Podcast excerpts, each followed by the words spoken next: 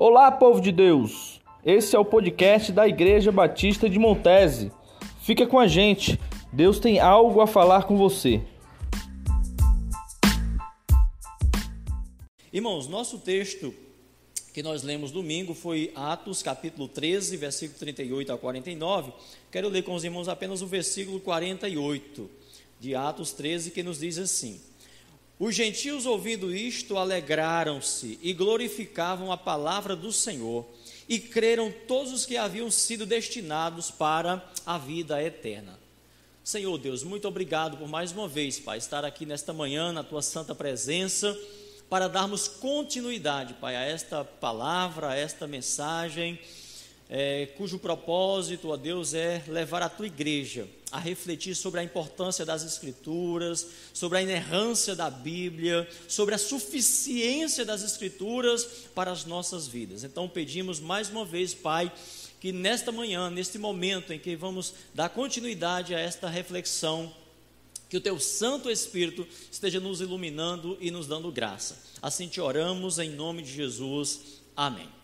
Então, queridos, nós concluímos a mensagem de domingo passado, né, sobre esse tema.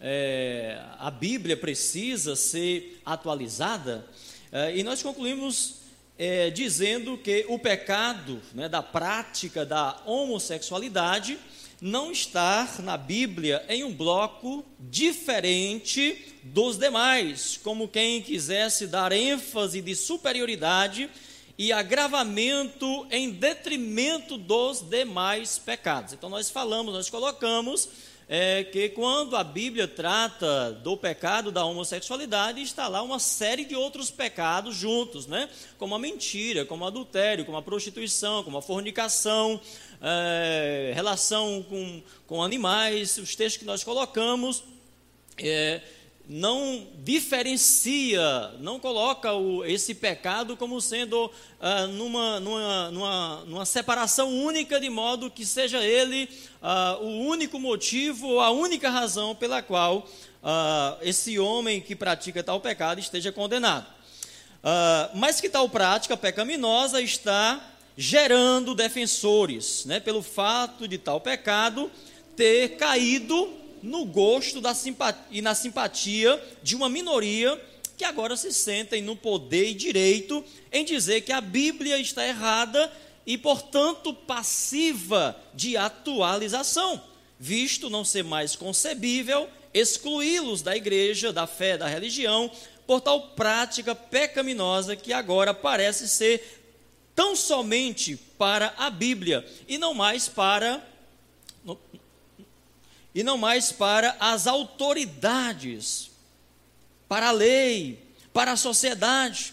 Sendo assim, surge os defensores, os teólogos, né, como com uma tal teologia inclusiva, alegando não ser mais possível a igreja ficar condenando estas pessoas ao inferno simplesmente porque a Bíblia contém lá um ou dois textos, certo, que os condena.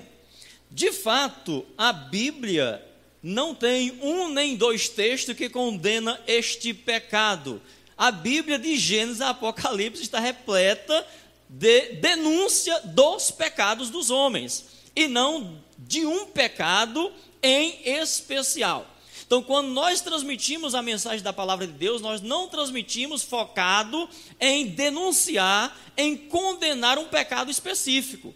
A Bíblia, ela denuncia os pecados dos homens e diz que por conta do pecado, o homem está destituído, destituídos da glória de Deus. Então, na nossa fala conclusiva, falamos que toda a Bíblia, de Gênesis a Apocalipse, denuncia o pecado do homem e que o pecado não é uma questão cultural, certo? Que muda de acordo com a cultura. Então concluímos que o problema do homem não é cultural, mas existencial, ou seja, enquanto o pecado existir na raça humana, enquanto o pecado existir no homem, ele vai continuar sendo um ser destituído, um ser realmente destruído, um ser infeliz, um ser marginalizado, porque é isso que causa o pecado na vida do homem. E portanto, queridos, dando continuidade, nós falamos que o pecado da homossexualidade é apenas mais um pecado. E que erramos e que pecamos quando convergimos toda a nossa força, toda a nossa denúncia a um pecado específico. Como se os outros não fossem condenativos mais, ou condenatórios. Como se a razão pela qual alguém uh, está excluído seja por conta de um pecado específico. Então nós afirmamos também que o homem heterossexu heterossexual, em seu estado de pecado, está tão condenado quanto o homem homossexual. Ou seja, nenhum nem outro, não há superioridade.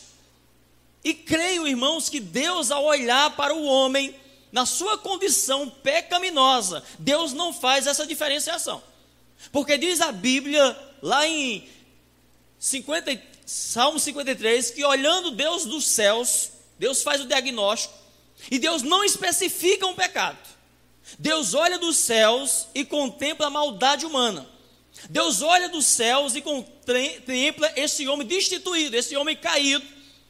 Lá em Isaías 59 também, versículo 16, diz que Deus até se admira de que não houvesse intercessor, que todos haviam se extraviados, todos haviam caído da graça de Deus.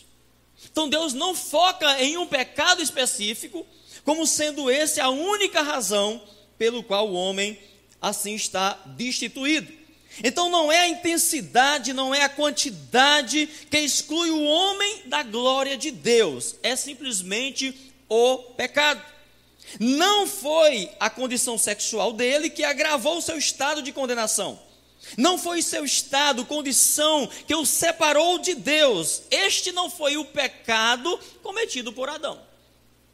O pecado cometido por Adão e Eva foi o pecado da desobediência. Então não precisou de mais nenhum outro pecado após esse para que Deus pudesse decretar ou denunciar que o homem estava destituído. Ou seja, o pecado da desobediência de Adão só tornou condenativo para ele, ou condenação final para ele, quando ele cometeu outros pecados. Foi isso? Não foi. Adão poderia não ter cometido nenhum pecado a mais, ele estava separado, meu amigo. Tanto é que, após o pecado, Deus o expulsa, Deus o tira do jardim, mostrando que o pecado da desobediência é o, é o resultado final do que está na alma do homem. E, naturalmente, a desobediência vai incluir todos os outros pecados que a natureza humana vai desenvolvendo no transcorrer da sua vida mas que este é o pecado que deu início a todos os demais pecados. Então, é isto que a igreja, com base no Evangelho, prega. Todos pecaram e destituídos estão da glória de Deus. Agora, quando você enfatiza muito uma prática pecaminosa de uma pessoa, você pode cair realmente no erro de se tornar um perseguidor daquele pecado, daquela pessoa, o que é errado. Porque aí eu estou realmente fazendo acepção de pessoas, eu estou excluindo pessoas. Então a igreja não pode ter essa prática. Eu não posso estar agora pregando focado em um pecado específico, do qual eu detesto, do qual eu aborreço. O crente é para aborrecer todos os pecados, como Deus aborrece, e não um pecado em especial. Porque quando nós escolhemos determinados pecados para aborrecer e outros para a gente passar a mão, isso leva-nos a passar à medida que o tempo vai passando, entendeu, chegar à conclusão de que determinadas práticas, de que determinados pecados não são mais tão pecados assim, porque já tem um outro que supera. E aí muitas vezes nós corremos o risco de ficar fazendo essa medição. Alguém já fez isso na Bíblia? Fez. E Jesus reprovou, está claramente, se você ler direitinho depois, leia Lucas capítulo 13 que você vai ver lá um grupo de pessoas fazendo essa diferença e se exaltando. Se exaltando, chegou Arão para Jesus e se exaltaram. Olha, nós estamos muito bem, nós não estamos passando por esse, nós não, não, não fomos alcançados pela queda da torre lá de Siloé, que matou 18, nós escapamos, nós não fomos apresentados como sacrifício lá no sacrifício de Herodes, por quê? Porque nós somos mais santos, porque nós somos mais conservadores, porque nós somos mais cuidadosos, nós somos mais religiosos. Jesus olha para eles e vocês estão completamente errados. Se vocês não se arrependerem, vocês serão condenados, tanto quanto foram condenados esses, sobre os quais a torre de Siloé caiu, sobre os quais Pilatos o apresentou em sacrifício. Então Jesus foi muito claro ali, mostrando que o pecado que condenava o homem não era a intensidade, não era o, o, o nível, não era o pecado que a religião que eles escolhessem para separar as pessoas umas das outras. Então nós não podemos realmente ser separados umas das outras por causa do nível de pecado que nós cometemos. Agora, biblicamente, nós devemos denunciar todo o pecado, olhando primeiramente para nós mesmos, para nós mesmos, e não para o pecado do outro. Então a igreja, ela prega com base no evangelho da graça. A Bíblia, meus irmãos, ela denuncia e condena a prostituição, como nós já falamos, o adultério, a mentira, a fornicação, a injustiça social, os roubos, a corrupção. Mas esse pecado em especial, a Bíblia está errada em continuar denunciando? Este é o problema. A Bíblia continua denunciando todos os pecados que estão inseridos na Bíblia, começando pelo pecado da desobediência.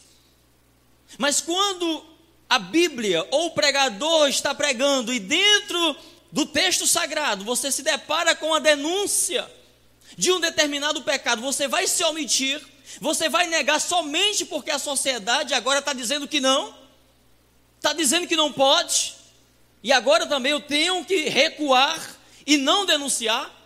Então é nesse particular, queridos, que entra toda a questão. E foi exatamente por querer tratar esse pecado como não sendo mais tão pecado assim, que surgiu toda esta situação que nós estamos vivendo. Onde um pastor desejoso de incluir essas pessoas, diferente das demais que estavam na igreja, que chegaram, que deveriam ter chegado, pelo arrependimento, pela conversão, pelo novo nascimento, agora uma classe de pessoas não. Essa classe de pessoas, por pertencer a uma minoria, deve fazer parte da igreja, deve fazer parte do corpo, sem necessariamente passar pela conversão. Ou seja, simplesmente por uma questão de acolhimento movido pelo amor, pela misericórdia. Sinceramente, se eu tivesse um bom entendimento e pertencesse, eu dizia que não. Eu não sou coitadinho assim. Por que, que os outros precisam de passar por um processo de novo nascimento, de discipulado, de conversão, de mudança? E por que eu tenho que entrar assim? Por que, eu te, por que, que eu tenho uma cota especial? O que é de errado comigo? O que é de errado comigo? Por que eu não posso passar pelo processo correto? Eu não sou digno da graça que te salvou? Eu não sou digno do Espírito que te convenceu do teu pecado, do teu erro? Agora eu é que alguém que tem que criar uma teologia inclusiva, exclusiva para mim. Então quer dizer que eu vou ser aceito por vocês, mas por Deus não. Por que, queridos? Por que, que esse pecado está sendo tão cogitado para que ele não seja denunciado, para que se crie realmente uma teologia inclusiva? Porque a maioria agora é a favor porque a constituição dos países estão mudando e legalizando o casamento homoafetivo como sendo também agora abençoado por Deus. E aí agora a Bíblia está sujeita a uma atualização. Porque a constituição de um país se atualizou, porque a sociedade se conformou, se ajustou, se adaptou, se rendeu à pressão popular. Problema dela problema das constituições, problema dos países ou da, da, das supremas cortes que estão legalizando, que estão atualizando seus códigos, as suas. Pode atualizar a Constituição. Foi o homem que criou. Foi o homem, foi um grupo, foi o legislativo que sentou lá, o Senado, e aprovaram uma Constituição. Mas a Bíblia não é resultado de uma reunião de crentes, de uma reunião de pastores, de uma reunião de teólogos que decidiram mudar e conforme o tempo fosse passando, Conforme a necessidade fosse surgindo, então ela ia ter que ser atualizada, como muitas vezes nós fazemos aqui com um estatuto, que entendemos que tem algum furo, que tem algum erro. Por quê? Porque o estatuto da igreja foi criado por nós, embora a gente tenha orado, tenha pedido direção a Deus, mas o estatuto não é inspirado. O estatuto da igreja não é inspirado. Nós temos que cumprir, sim, temos que cumprir. Se tiver que fazer atualização no estatuto, faz, faz, nós podemos fazer estatuto. Agora a Bíblia, atualizar, moldar ao meu gosto, ao meu deleite, para satisfazer a minha vontade.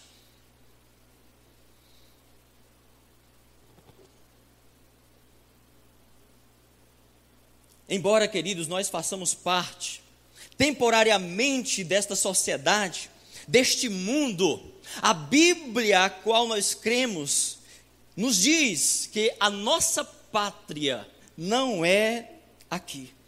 A nossa pátria é celestial. A Bíblia a qual nós cremos e que é a regência máxima da igreja nos diz que nós não devemos nos conformar com este século. Nós não devemos nos moldar, sermos modelados pelo que o mundo assim está se modelando. Não há nenhuma teologia de inclusão, nem pressão da sociedade para permitir ou para levantar a bandeira para permitir o homicídio como sendo normal, o adultério, a injustiça, a mentira. Nenhuma constituição que eu conheço está aí lutando para legalizar esse tipo de comportamento, esse tipo de pecado, de desvio, de desnorteio no seio da sociedade. Mas o pecado da homossexualidade é o caso. Porque muda, irmãos, completamente toda a estrutura da Bíblia. Guarde isso. O pecado que estão querendo dizer que não é pecado, que é uma questão cultural, que a Bíblia, se fosse reescrita, reatualizada, não denunciaria mais este pecado em si, se tirado das páginas da Bíblia, se aceito pela igreja como não sendo uma questão mais de pecado e de ato da denúncia divina, este pecado tirado das páginas da Bíblia, desestrutura toda a Bíblia, e este é o plano, este é o projeto de Satanás. Aceite este pecado como não sendo mais pecado hoje, como sendo a condenação dele pela Bíblia apenas como uma questão cultural da época e toda escritura será desmontada começando logo no início, logo no primeiro livro. O livro de Gênesis, porque lá diz que Deus fez macho e fêmea. E o que mudou diz, depois disso, e vem mudando, vem se atualizando, foi consequência do pecado e não do plano de Deus. Deus não errou quando levou Moisés a registrar lá o Pentateuco. Deus sabia o que estava falando. Deus sabia o que nós estaríamos vivendo hoje. Deus contemplava a sociedade da, sua, da época da, dos escritos sagrados e a sociedade que estaria hoje fazendo uso desta mensagem para transmitir. Ou você pensa que, se lá naquela época tivesse a oportunidade de alguém se levantar para dizer que não, alguém não teria se levantado na época? Claro que tinha. Se era denunciado é porque era uma prática. A Bíblia, ela é tão atualizada que o que ela denunciou lá nos primeiros séculos é o mesmo pecado que existe hoje. E como eu disse domingo, o pecado não é novo, não há nada que a Bíblia aponte para os dias de hoje que já não tenha se cometido, que já não tenha acontecido, que já não tenha sido causa de distorção, de pecado, de condenação e de alguém que tenha se levantado para rejeitar. Ou você acha que quando a Bíblia denunciava esses pecados, todo mundo lá ficava satisfeito? Você acha que quando o Levítico lá, o livro de Levítico registra a condenação de Deus, aquele tipo de relações sexuais ilícitas, homem com homem, mulher com mulher, homem com animais, homem com pessoas íntimo da família. Você acha que tinha pessoas que ficavam aplaudindo? Você acha que não tinha pessoas que ficavam iradas? Que ficavam dizendo que isso não era admitido? Qual o problema? O homem, meus queridos, pode até ter evoluído na sua ciência, na sua cultura, e pode continuar evoluindo. Deus não, Deus é eterno, e Sua palavra permanece para sempre. Não há sombra de variedade, de variação, diz Tiago. A palavra de Deus não se atualiza pelos estudos humanos, cultural, científico ou tecnológico. Ela se renova cada dia pela ação do Espírito Santo na vida da igreja. De fato, queridos, incluir os homens no seio da igreja como membros e discípulos de Jesus, sem que seja por meio da conversão, sem que seja por meio do arrependimento genuíno, por meio de profissão de fé, necessário mesmo é atualizar a Bíblia. Eu não diria nem atualizar, mas excluir por completa. Ou seja, se o que vai levar agora os homens a serem incluídos no seio da igreja, como membros do corpo, como discípulos de Jesus, não é mais a conversão, não é mais o novo nascimento, não é mais o arrependimento, mas uma teologia inclusiva, da qual agrega todos no mesmo espaço. Então, nem atualizando a Bíblia dá certo, nem atualizando dá certo. Tem que rasgar, tem que construir uma nova Bíblia, porque não vou. Seria injusto você atualizar a Bíblia para a permissão de determinados pecados, como sendo cultural, como sendo algo retrógrado, não sendo mais permitido na sociedade atual, e deixar arcaicos os demais pecados cometidos na mesma época que a Bíblia registrou. Ou seja, a Bíblia resiste um determinado pecado, denuncia ele na, na mesma época, mas aí vem a sociedade atual e diz: não, esse aqui não vale mais, esse tira. Esse precisa ser atualizado, porque afinal nós nos modernizamos, a sociedade não condena mais, a sociedade já aceita. Ou seja, então quer dizer que o pecado é uma questão de aceitação. Ou seja, à medida que a sociedade for aceitando, então Deus também vai se moldando. É isso? Foi isso que aconteceu em Sodoma e Gomorra? E aí, é claro, não venha me dizer que agora eu vou apontar o pecado específico que a gente está. Não é isso. Mas a sociedade de Sodoma e Gomorra estava realmente moldada ao pecado e que não fazia diferença nenhum nem outro. Tanto é que Sodoma e Gomorra não, não perece somente um grupo específico, digamos que estava vivendo na prática de um pecado X. Mas Sodoma e Gomorra é completamente destruída exatamente porque eles decidiram que o pecado não era mais nenhum problema na sua sociedade. Então, queridos, modificar, uh, atualizar é modificar o, antigo ao meu gosto atual. Ou seja, atualizar é modificar o antigo ao meu gosto atual. Isto significa que uh, o que sempre foi pregado como sendo inerrante, como sendo eterno, que é a palavra de Deus, então ela perdeu a sua inerrância. Ou seja, ela agora está fadada ao erro ela agora está sujeito às minhas modificações, porque atualizar é isso. É trocar o antigo pelo atual de acordo com o meu gosto, de acordo com o meu parecer, de acordo com a minha compreensão de verdade e de aceitação para uma sociedade atual. Não sou eu, meus irmãos, nem é você, nem é quem quer que seja, que cria uma teologia inclusiva que reserva um lugar para todos os homens no céu. Como também não sou eu quem cria uma teologia de exclusão. O ato de incluir ou excluir pertence então somente a Deus e ao Espírito Santo. E as Escrituras estão aí para dizer o que nós devemos fazer. Compete, portanto, a nós pregar a palavra, todo o conselho de Deus, sem modismo, sem dogmatismos, mas fundamentada na revelação, sem a qual um homem algum conhecerá a Deus.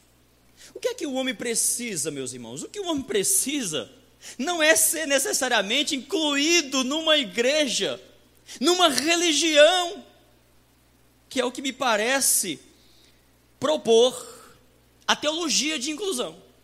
É simplesmente incluir o homem numa igreja, numa religião, numa fé professada pelos homens, que eles julgam não ser tão importante, mas julgam ao mesmo tempo importante, desde que essa fé, desde que essa igreja, desde que essa teologia os inclua, sem, um devido, sem a devida mudança, ou seja, como sendo uma prática agora tão justa aos olhos de Deus, tão correta aos olhos de Deus, como a prática que Deus determinou que fosse desde o princípio.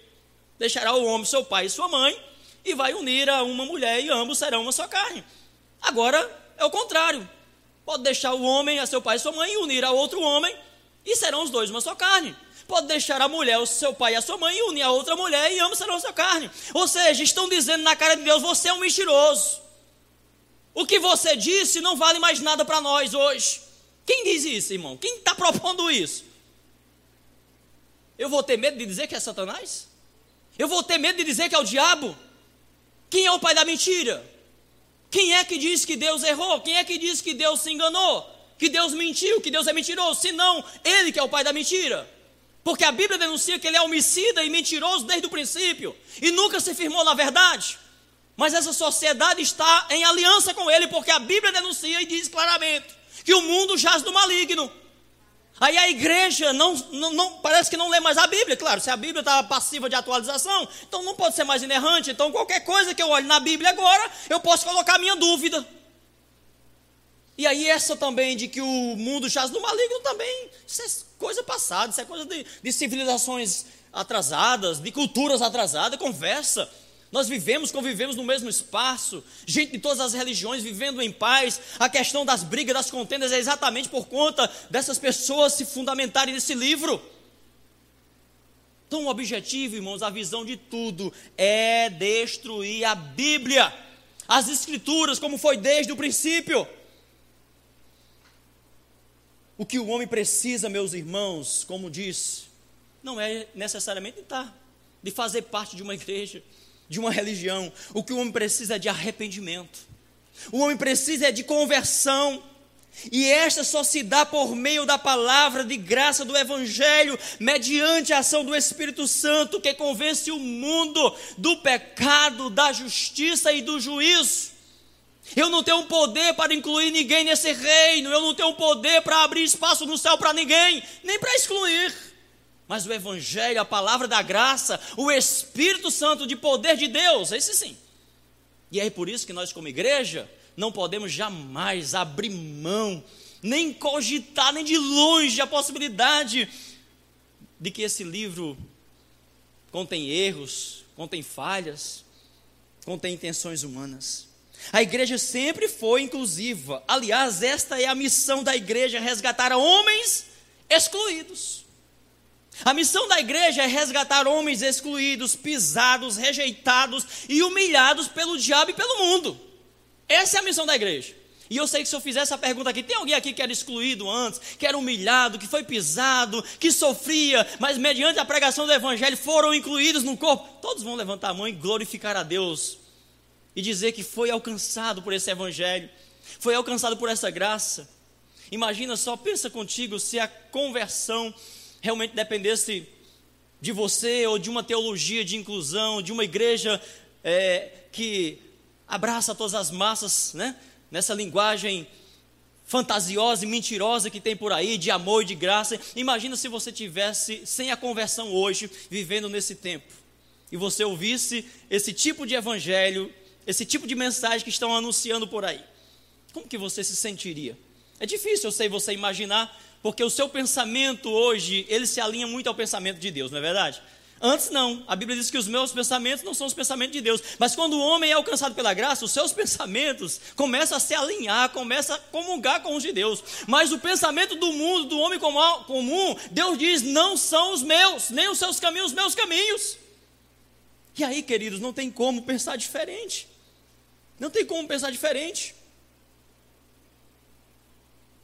Foi esta mensagem que Pedro pregou no dia de Pentecostes, causando comoção e quebrantamento nos corações dos pecadores, que ele ouvia ao ponto de perguntarem, eles, os pecadores, ao ouvirem a mensagem do Evangelho, a mensagem que denunciava o pecado deles, Diz a palavra de Deus em Atos 2, 37 e 38.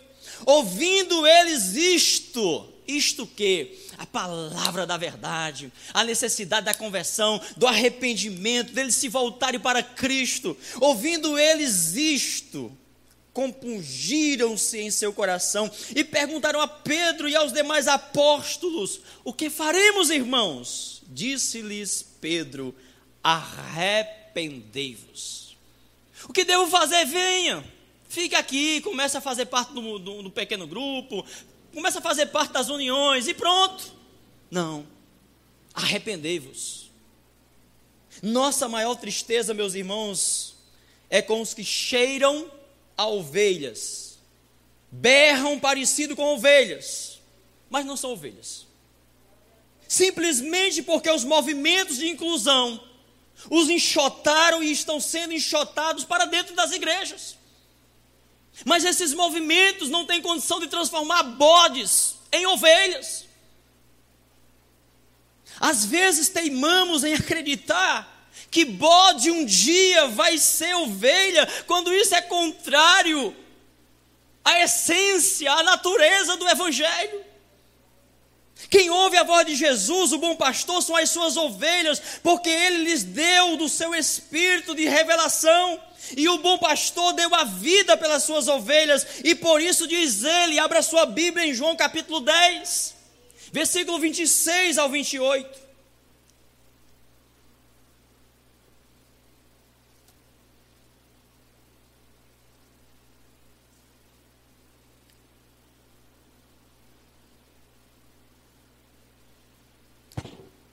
Vós não credes,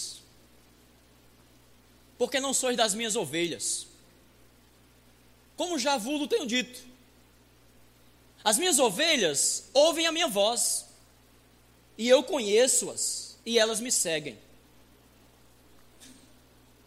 E dou-lhes a vida eterna, e nunca hão de perecer, e ninguém as arrebatará da minha mão.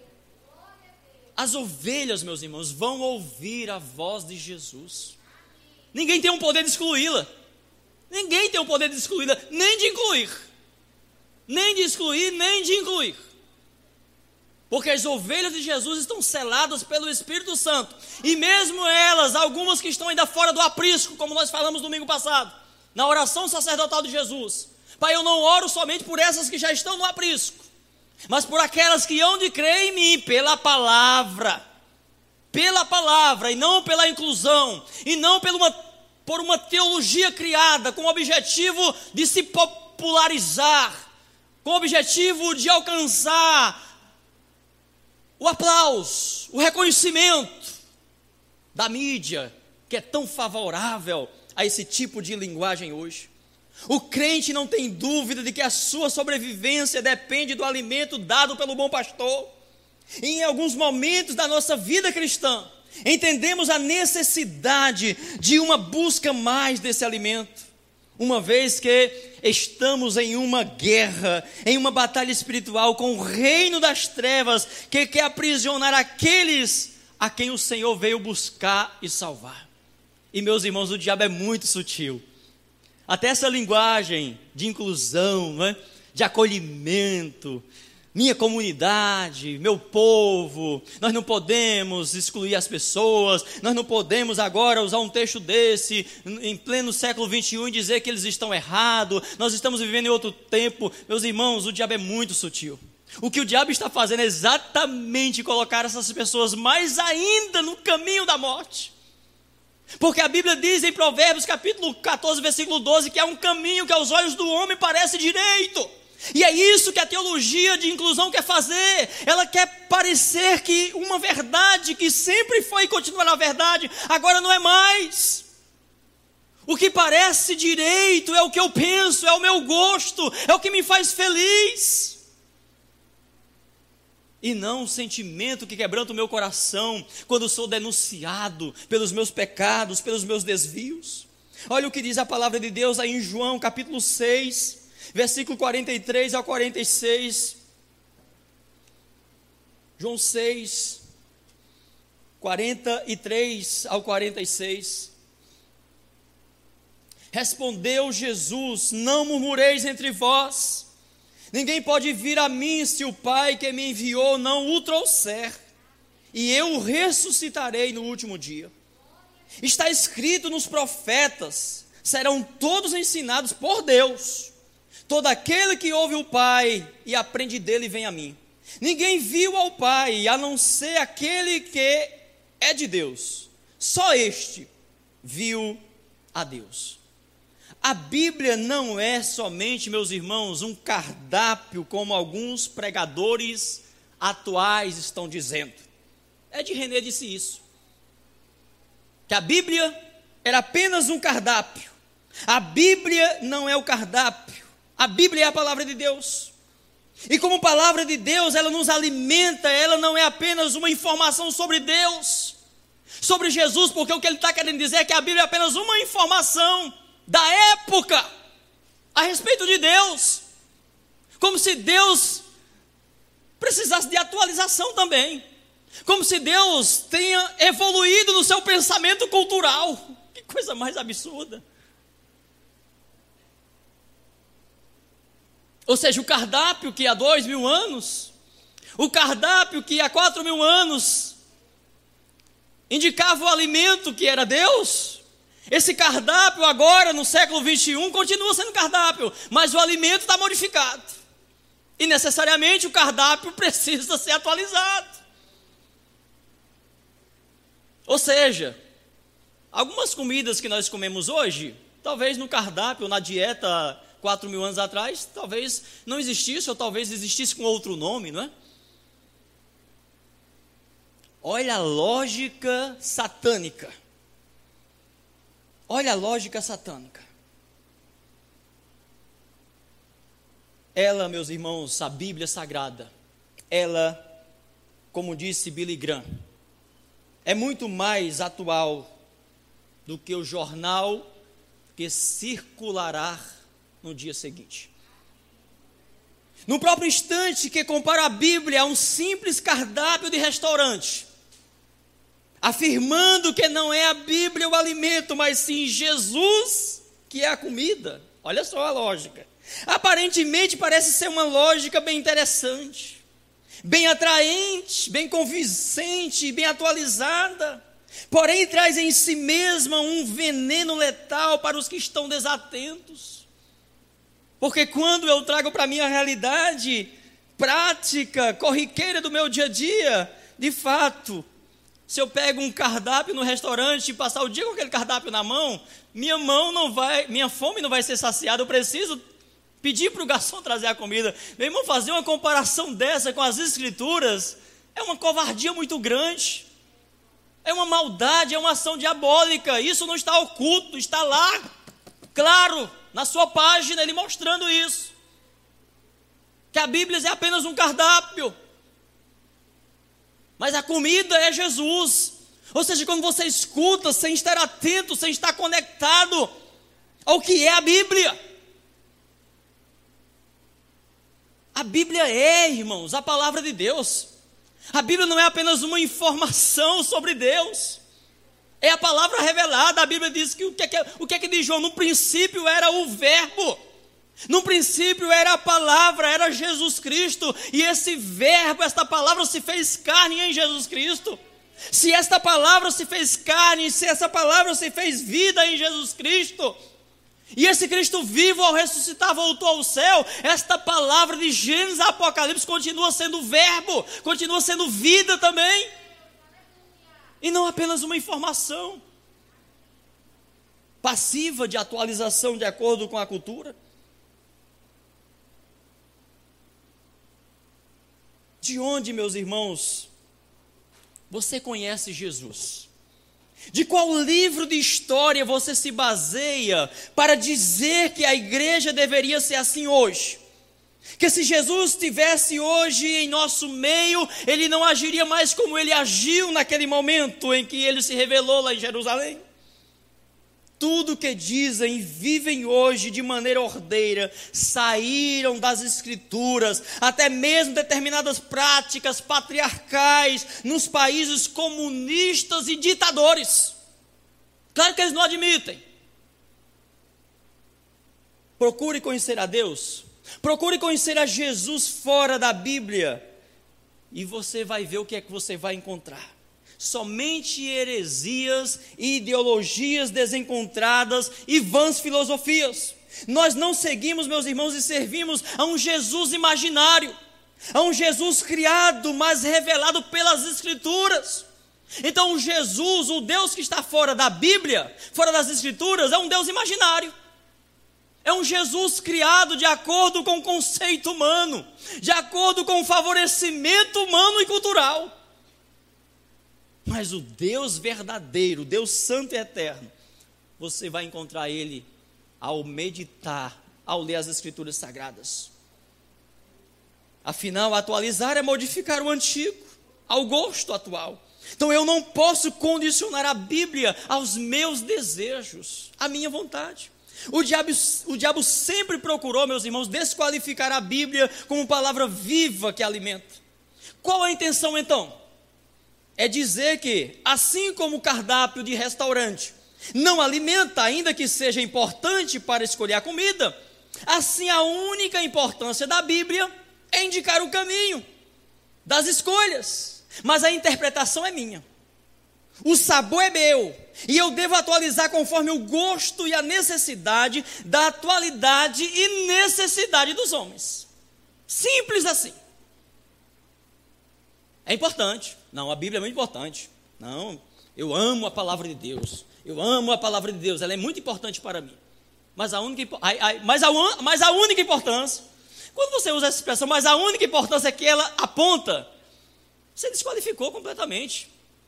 Você está dizendo que a única importância é porque ela aponta, ela indica, mas ela em si mesma, ela não tem poder de alimento. Então, onde é que eu vou me alimentar?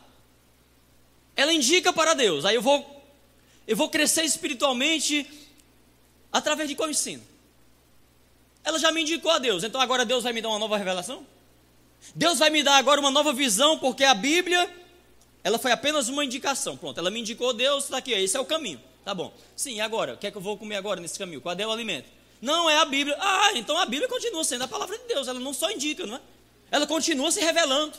Ela continua sendo viva. Ela continua sendo eficaz. Então, por mais que pareça ser convincente os argumentos, porque se estudam muito sobre essa questão, meus irmãos, quando você vai ver para as Escrituras, é claro que o leigo não vai ter a condição de partir para o debate com uma pessoa dessa.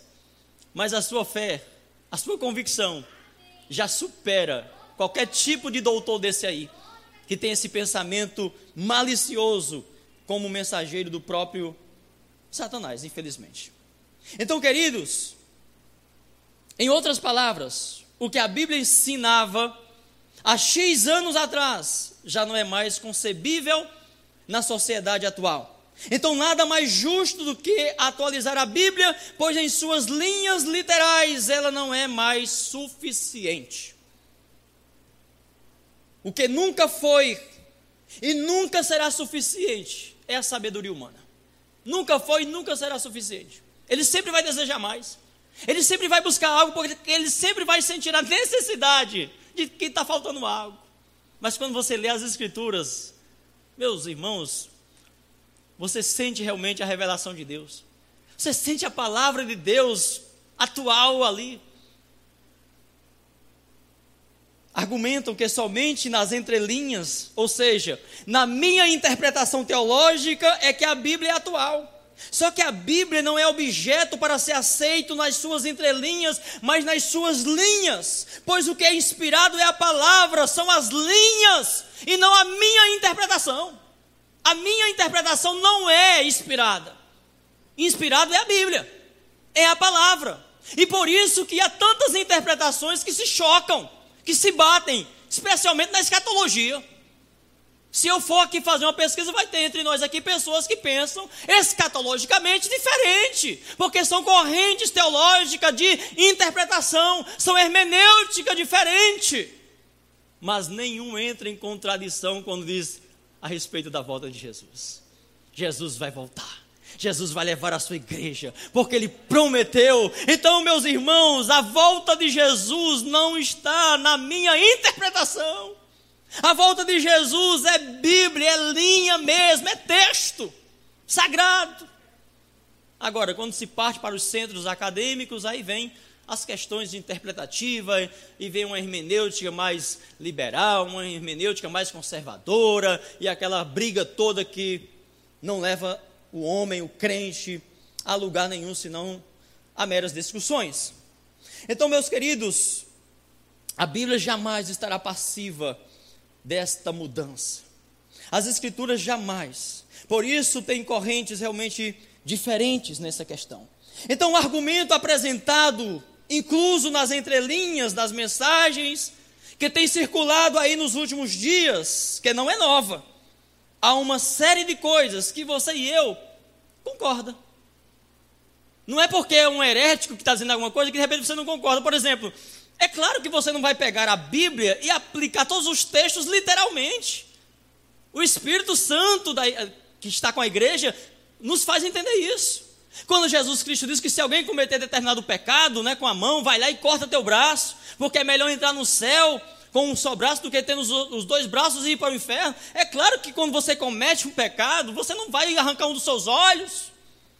Não precisa, uma criança em Cristo sabe disso. Então eu não preciso ir lá agora e fazer uma atualização. O próprio Espírito vai revelando as Escrituras para a nossa realidade hoje, sem jamais eu agora me arrogar agora de que. Então preste atenção todo esse espírito de atualização. Não se engane, o foco não é nenhum outro problema que a Bíblia possivelmente apresente, nenhum outro pecado que a Bíblia está denunciando. Não é a questão do escravo, como tocou lá em Filemão, não tem nada a ver com escravo. Questão, as cartas para o novo mundo. Vem sendo preparada desde a primeira carta de Paulo até a última. Na última carta, ele disse o que tinha que ser dito. Ou seja, falou na última carta o que a carta não fala. A carta de 1 Coríntios fala sobre é, o, o, homossexual, é, e, o Romanos fala, mas é na carta de Filemão que não tem nada a ver. Por quê? Porque o foco não era a denúncia a determinado comportamento ou a determinados estilos ou prática de alguns crentes que estão querendo ainda manter determinados conceitos que não são realmente é, é, é belo diante da fé que ele professa. Mas o foco em si é fazer essa abertura para inserir um comportamento pecaminoso, uma distorção, um desvio, cujo propósito é desestruturar toda a Escritura. E é o que acontece com qualquer igreja que adote esse tipo de teologia liberal e progressista. Ela vai ter que ficar fazendo concessão tempo e tempos porque a membresia mesmo vai começar a exigir isso, já que a abertura foi feita. Então, queridos, nós sabemos que o princípio permanece. Nós temos o Novo Testamento, entendemos que o Novo Testamento ele veio, né, do Antigo Testamento, mas todo o princípio do Antigo Testamento permanece como palavra viva de Deus. Tem uma multidão de práticas dos nossos amados irmãos de fé, nossos pais da fé, no Antigo Testamento que nós não praticamos e entendemos que não está mais em vigor hoje. Mas nem por isso eu vou me arrogar e achar agora que eu tenho que fazer uma atualização. Não precisa. A Bíblia por si mesma, pelo Espírito de graça, vai nos revelando como viver a vida cristã. Então, os princípios permanecem sobre tudo no que diz respeito ao pecado do homem moderno que de moderno este pecado não tem nada. O pecado da homossexualidade sempre foi prática dos homens e sociedades que não conheciam a Deus. Porque tanto o Antigo Testamento como o Novo Testamento denuncia. Por que, que eles denunciam? Exatamente porque era prática nos seus dias. Em Sodoma, em Gomorra, na Grécia e em todos os países aonde, todos os continentes onde a Bíblia foi inspiradas e escrita através dos escritores. O que estes querem atualizar? A Bíblia, no sentido de fazer concessão ao pecado. Dizer que o que a Bíblia condenava antes como pecado era apenas uma questão cultural, e não um mandamento eterno de Deus.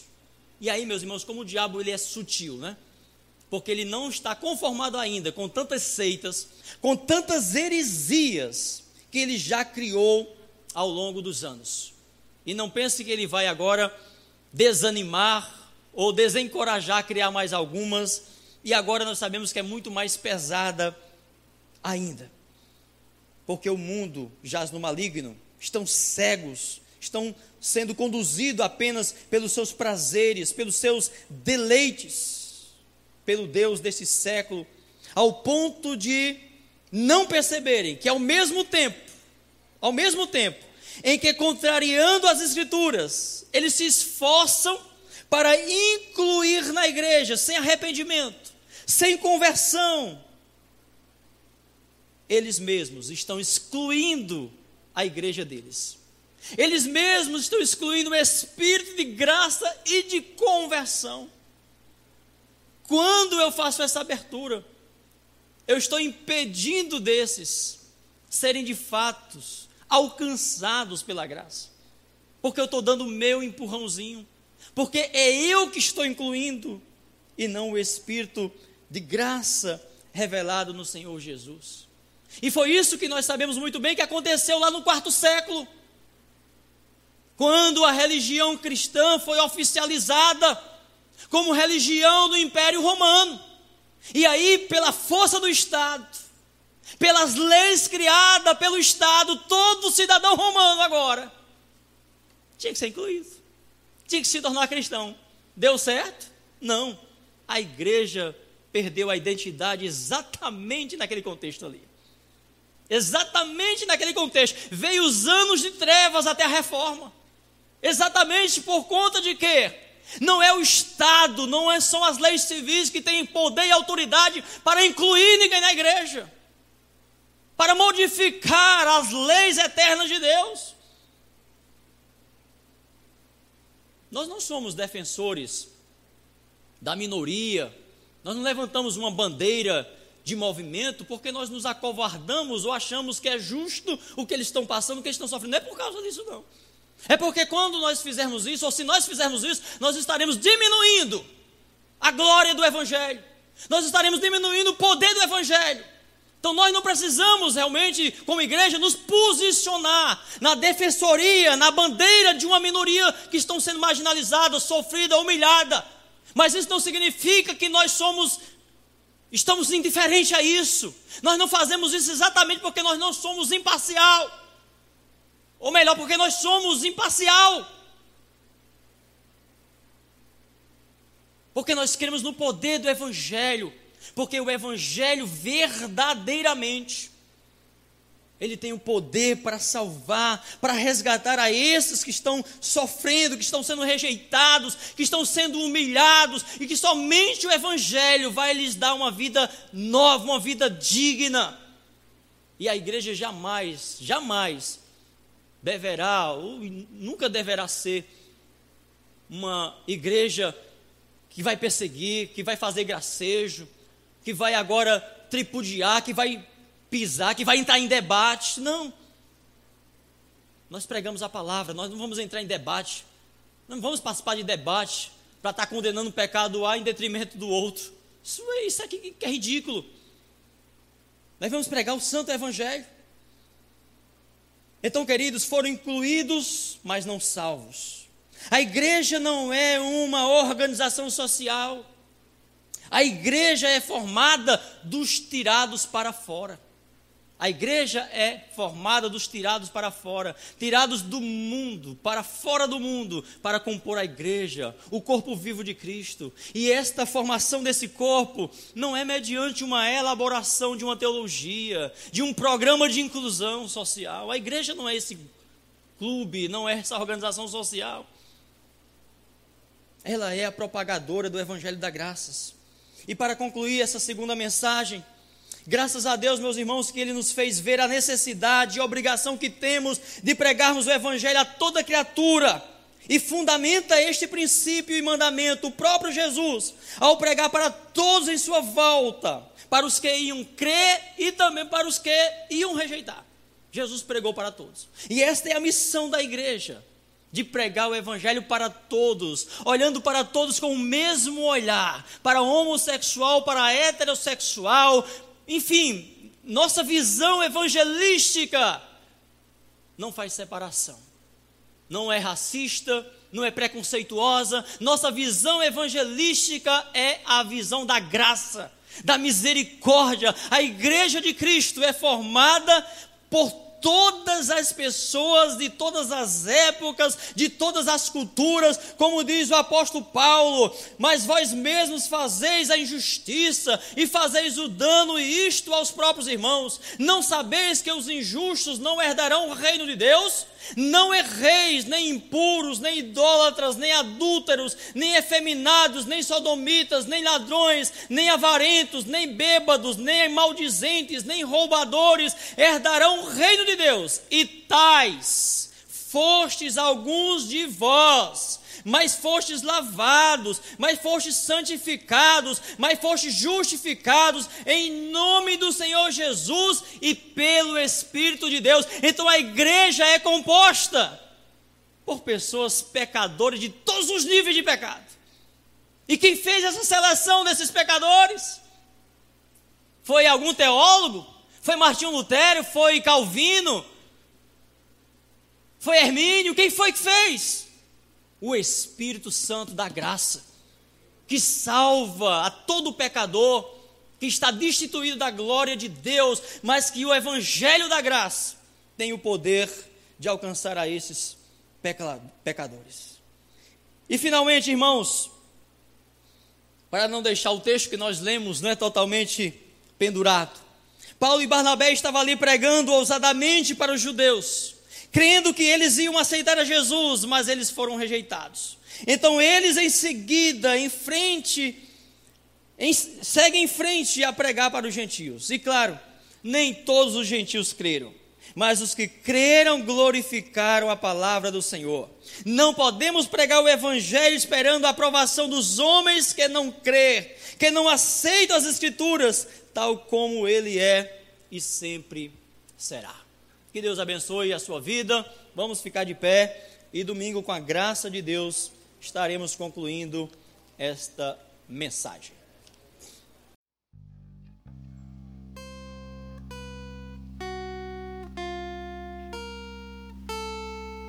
Que o amor de Deus Pai, Deus Todo-Poderoso, que a graça salvadora de nosso Senhor Jesus Cristo, a comunhão e as consolações do seu Santo Espírito seja com todo o povo de Deus, desde agora e para todo sempre.